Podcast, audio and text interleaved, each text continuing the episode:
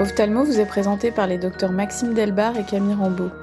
Vous y trouverez des interviews d'experts reconnus sur des questions variées pour tous ceux qui souhaitent en savoir plus sur la spécialité ophtalmologique.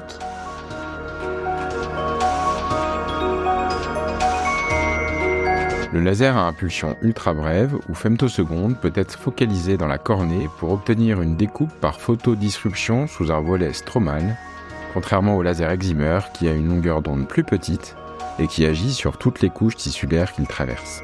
Ces impulsions d'une durée de 10 puissance moins 15 secondes ont l'avantage de ne pas avoir d'effet thermique tout en permettant de délivrer des puissances très élevées.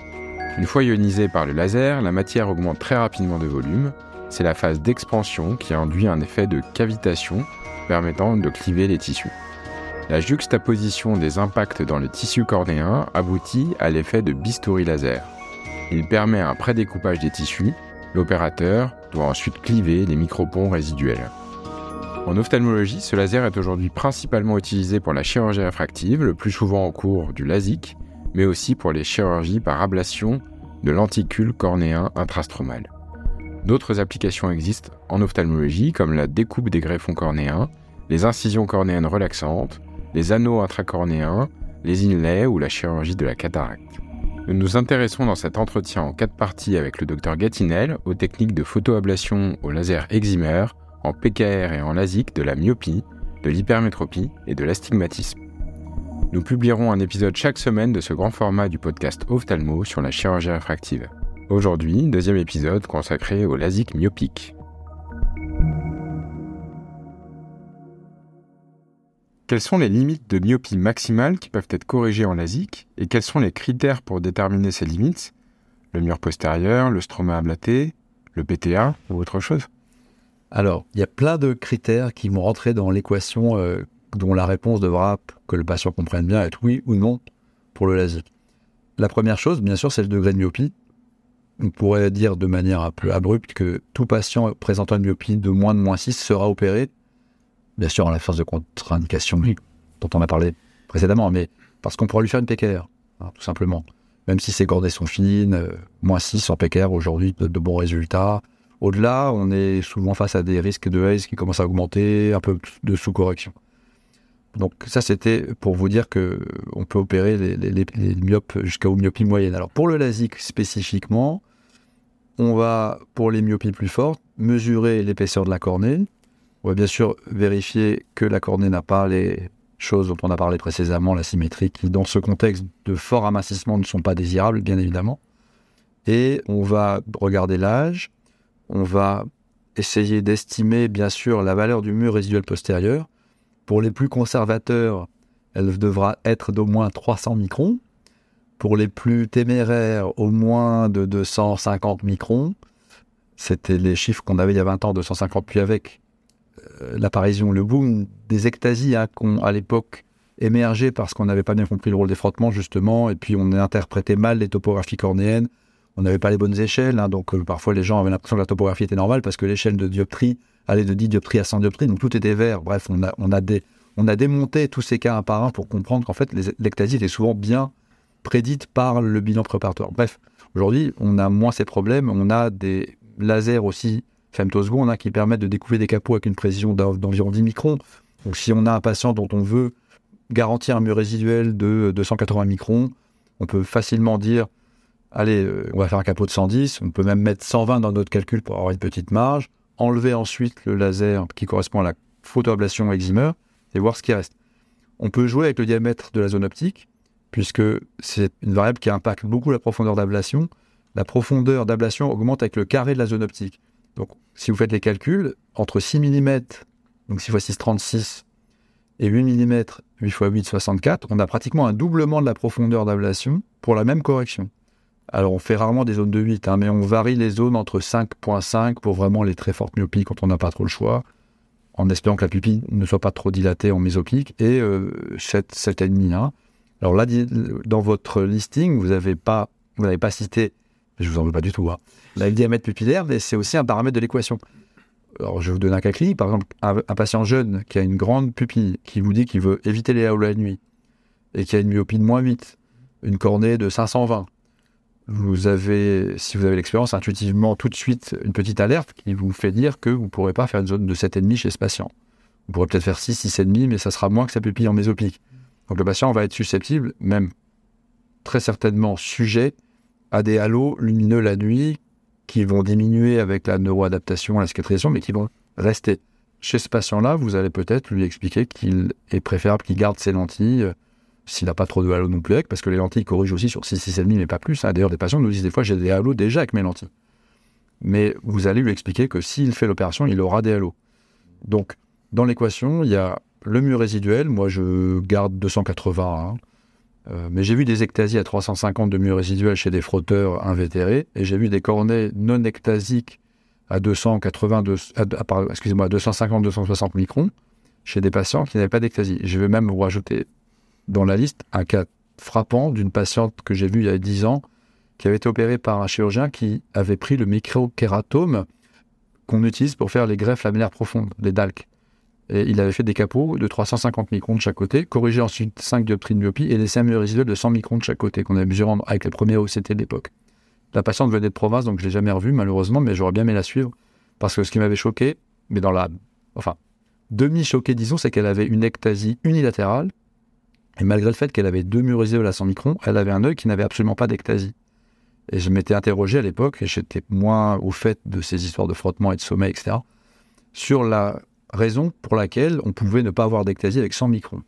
Alors, bien sûr, quand j'en ai parlé à des collègues, ils m'ont dit, mais aujourd'hui, elle a peut-être son ectasie des deux côtés, et c'est possible. Malheureusement, j'ai même pas retrouvé le dossier, on n'était pas informatisé à l'époque. C'est un mystère. Mais j'ai vu, encore une fois, des gens qui avaient des ectasies avec des formules résiduelles, d'où l'importance aussi, encore une fois, de l'éducation, de la position de sommeil et d'absence de frottement. Donc 280 microns, adapté à la pupille, ensuite discuter avec le patient, de ses attentes visuelles et de ce qu'il attache comme importance à la qualité de vision. Est-ce qu'il conduit la nuit ou pas, etc., etc. Mais il faut absolument intégrer le diamètre pupillaire. Donc le facteur de risque de halo, c'est grande pupille, grande correction. Grande correction, petite pupille, il peut y avoir des halos, mais c'est assez peu fréquent. Grande pupille, petite correction, c'est pas non plus écrit. En fait, les halos viennent du raccord avec la périphérie. Plus on change la courbure de la cornée, plus il y a un genou qui apparaît. Hein. Vous imaginez ça très bien dans votre tête. Et ce genou, il va augmenter en courbure, parfois jusqu'à 50, 60 dioptries. On voit bien, ça fait un, anneau rouge sur les topographies. Donc à ce moment-là, il y a une myopie qui augmente par rapport à la myopie préop, puisque la cornée a une kératométrie très élevée et que les rayons en plus qui arrivent à cet endroit-là, ils ont un angle d'incidence élevé. Donc il est presque écrit qu'il y aura des halos chez ces patients. Sauf si la pupille est petite et filtre euh, cette réfraction périphérique. Voilà, je vous donne des éléments de choix, hein, et c'est après beaucoup de cas par cas. Hein. Oui, toujours. Toujours. Alors merci beaucoup, vous avez déjà partiellement répondu à ma prochaine question, mais pour les myopies fortes, quand nous voulons respecter le mur postérieur, on peut diminuer la zone optique, nous vous en avez parlé. On peut euh, jouer aussi éventuellement sur l'épaisseur du capot. Oui. Est-ce que c'est possible? Et quelles sont les limites de cette épaisseur à respecter? Oui, alors et je me rends compte avec l'esprit d'escalier que j'ai pas répondu à, la question qui était aussi quel est le chiffre maximum de myopie qu'on peut traiter? Alors j'ai traité, je veux pas faire le cow-boy, mais une patiente euh, de moins 14 parce qu'elle avait l'épaisseur pour L'autre côté, elle avait juste moins 6 et euh, elle était jeune, euh, elle n'était pas intéressée par la vision. Et comme elle avait des grandes épaisses, on a fait la correction et ça s'est bien passé. La patiente était très contente. Bien sûr, elle avait une petite amblyopie, donc elle préférait son œil à 5 dioptries, mais elle est restée stable. Elle a peu régressé depuis. Mais évidemment, en pratique, on opère rarement au-delà de 10, 11 dioptries, voire 12 en équivalent sphérique. Non pas parce qu'on ne pourrait pas aller au-delà, dans le laser on peut aller, mais après la cornée est soit plus épaisse, soit la pupille euh, est grande et on a peur de de voir réduire trop si la cornée n'a pas l'épaisseur suffisante pour ne pas induire de halo, etc. Alors jouer sur l'épaisseur du capot, c'est autre, un autre levier. J'estime qu'en deçà de 100 microns, on risque d'avoir des problèmes de qualité de vision parce que il peut y avoir des microplis.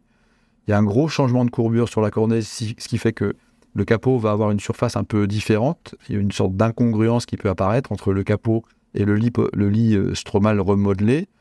Donc euh, c'est pareil. Euh, il peut y avoir un peu une petite inflammation de l'interface aussi. Donc, les capots de 100 microns, il m'arrive d'en faire. Mais là, je suis très scrupuleux. Donc, je fais un soulèvement le plus délicat possible pour éviter de stretcher le tissu stromal qui est fin, puisque si on enlève l'épaisseur de l'épithélium, on n'a que 50 microns.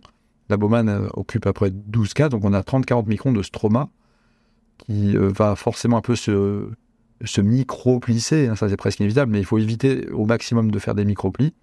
Chez ces patients, donc une fois que l'opération est terminée, j'ai tendance à mettre des lentilles de contact pour 24 heures pour bien lisser euh, le capot fin. Il faut bien expliquer au patient de cligner gentiment, de ne pas frotter ses yeux. Manipuler le capot avec la plus grande délicatesse quand vous faites le LASIK.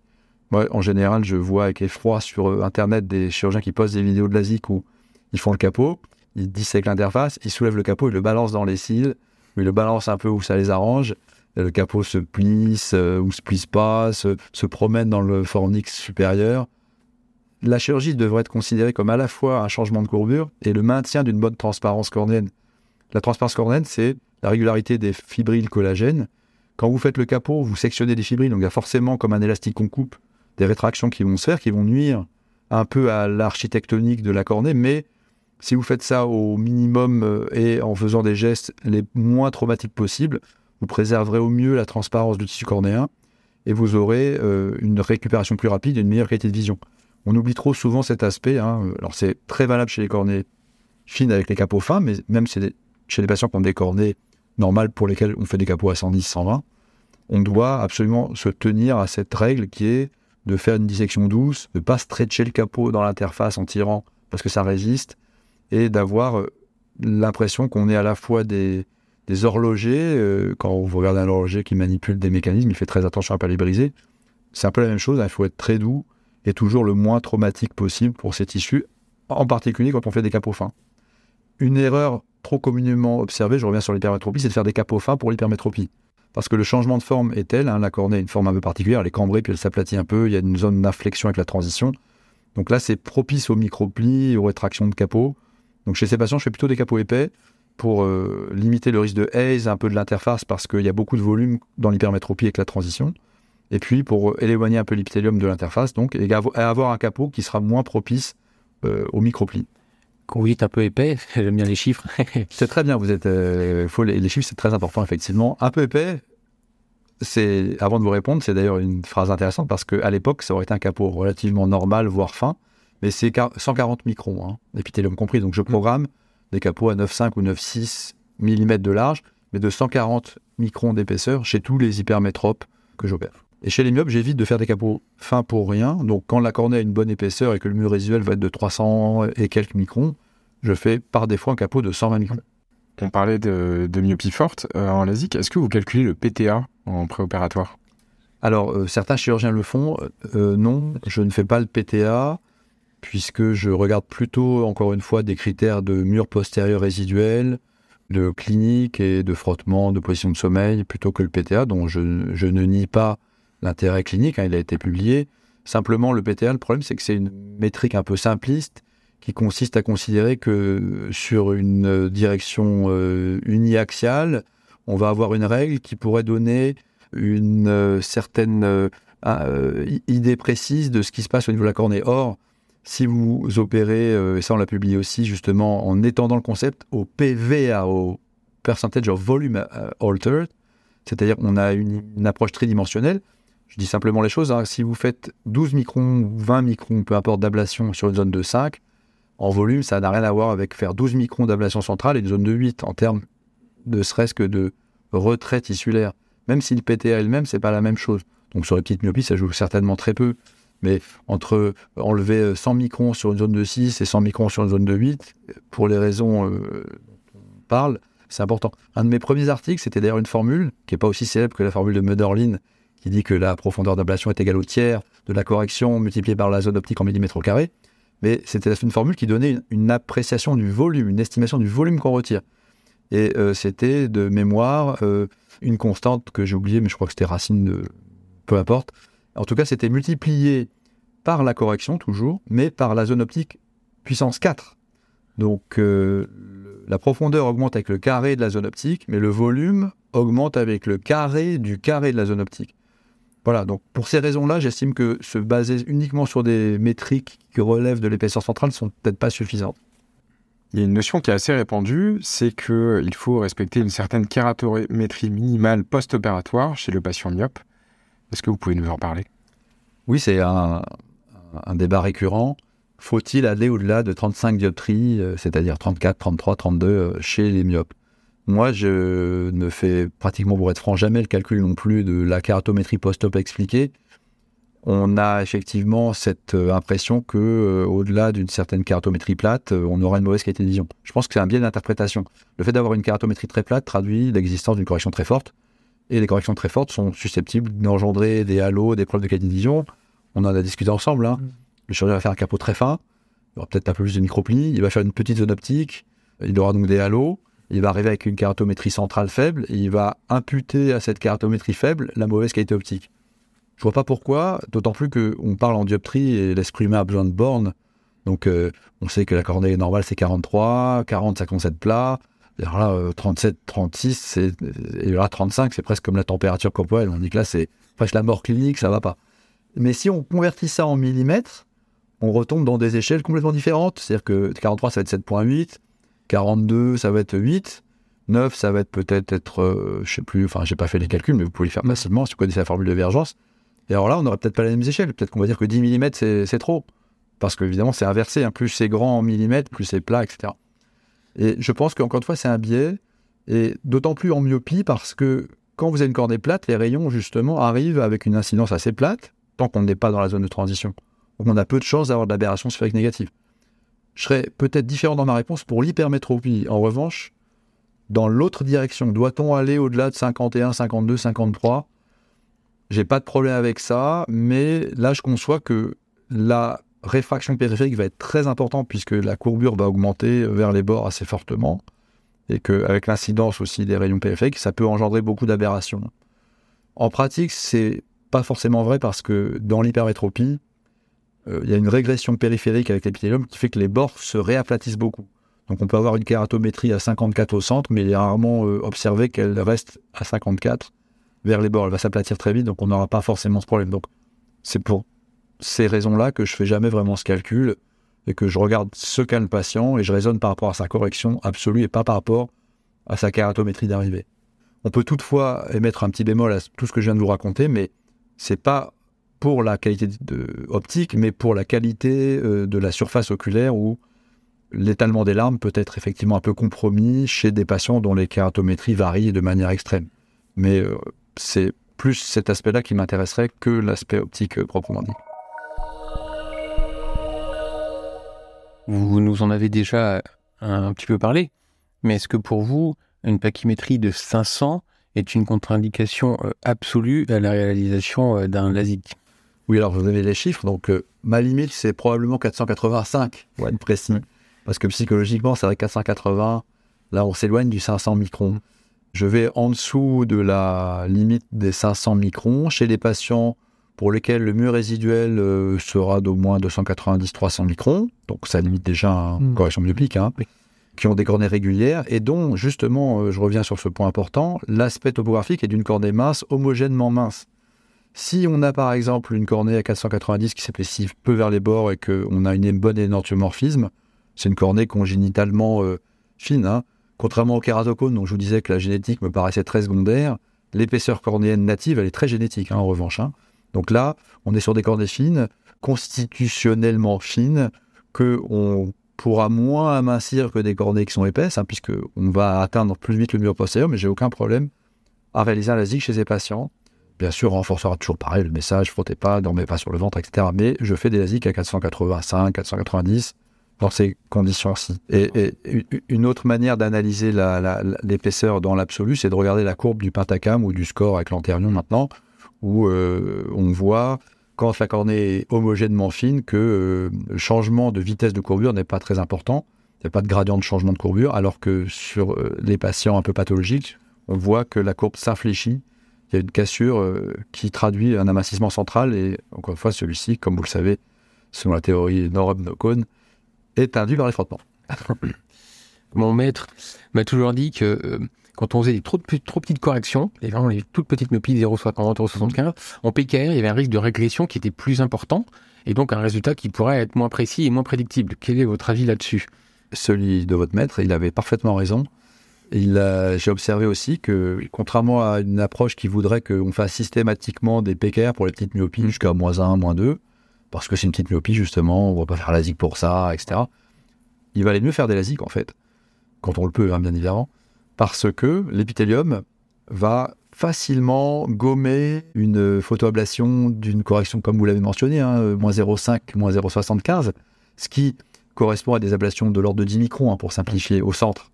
Et euh, comme vous le savez, l'épithélium fait 50 microns et on observe facilement des hyperplasies épithéliales qui vont représenter un plus 10 microns à certains endroits.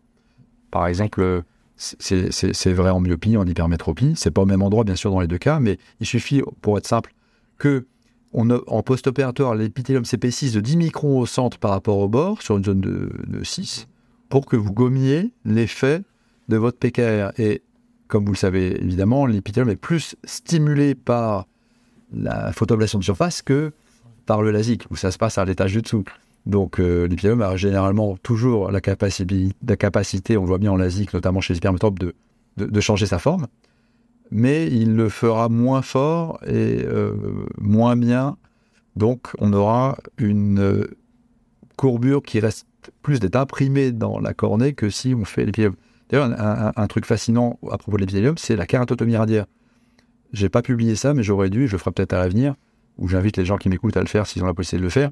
Si un jour vous opérez en PKR, un patient qui a été opéré de kératotomie radiaire, la technique qui a popularisé la réfractive dans les années 80-90, avec des incisions. Hein. Je rappelle pour les lecteurs pas familiarisés, c'est la technique, on fait des petites incisions. Bref, cette technique, elle comportait simplement des incisions sans retrait de l'épithélium.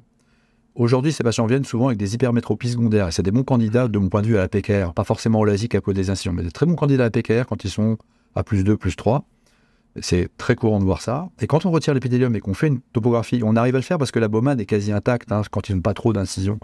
On voit des changements de courbure, des fois de 5, 10 dioptries vers l'aplatissement. C'est-à-dire que le stroma s'était très aplati, mais l'épithélium a essayé de compenser ça, parfois jusqu'à des puissances de 5-6 dioptries, et parfois même, je crois, 10 dioptries. C'était incroyable. C'est euh, fascinant de se dire que l'épithélium, qui n'a jamais été retiré chez ces patients, hein, a, pour des raisons qu'on ignore encore aujourd'hui, redonné un galbe différent à la cornée, rien que euh, à la suite de ces incisions. Et la cartotomie radiaire, c'est un bon exemple, justement aussi pour revenir à la biomécanique, de ce qui se passe quand vous affaiblissez la cornée. Si vous voulez savoir quel est, dans mon point de, vue, l'inverse d'un kératocone, c'est la cartotomie radiaire. Dans le kératocone, vous frottez vos yeux à répétition, ça s'amincit au centre, ça se ramollit au centre, donc ça se cambre, et par effet de compensation, ça s'aplatit au bord, d'où l'aspect en cône, à se rester très prolate, etc. La keratotomie radiaire, c'est pas par les frottements que vous y arrivez, mais vous faites des incisions. Donc c'est vous interrompez la structure collagène sur une profondeur très importante. Que fait la cornée à cet endroit-là? Elle se cambre. Non pas au centre comme dans le kératocone quand elle est amincie, mais au bord. Et par effet de couple, elle s'aplatit au centre et c'est comme ça que marchait, euh, fonctionnait pardon, la, la, radiaire. Et donc c'est un peu le modèle inverse du kératocone. Vous fragilisez les bords de la cornée, elle s'aplatit au centre, elle se cambre au bord. Vous fragilisez le centre de la cornée, elle se cambre au centre, elle s'aplatit au bord.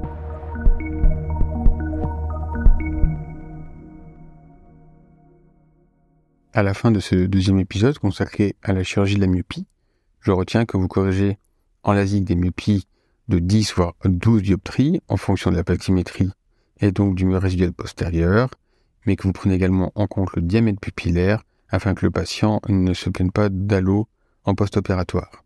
Un capot ne doit pas faire, selon vous, moins de 100 microns afin que le patient conserve une bonne qualité de vision post-opératoire et lorsque vous réalisez des capots fins, vous posez une lentille de contact en fin d'intervention qui reste en place pendant 24 heures. Vos capots mesurent habituellement 120 microns chez le myope et 140 microns chez l'hypermétrope, mais nous aurons l'occasion d'en reparler lors de l'épisode suivant. La keratométrie post-opératoire importe peu chez le myope, mais ce n'est pas le cas chez l'hypermétrope. Il vous arrive de réaliser des LASIK pour des pachymétries minimales de 485 microns, qu'il s'agit d'une cornée fine native homogènement mince et que le patient n'est pas frotteur. Pour les petites myopies, vous préférez faire une correction en LASIK plutôt qu'en PKR afin d'éviter une régression du traitement lié à une hyperplasie épithéliale. Nous aurons plaisir de vous retrouver Dr Gatinel pour un troisième épisode consacré à la chirurgie de l'hypermétropie et de l'astigmatisme. Ophthalmo est disponible sur toutes les plateformes d'écoute. Si l'épisode vous a plu, laissez-nous un avis et partagez-le.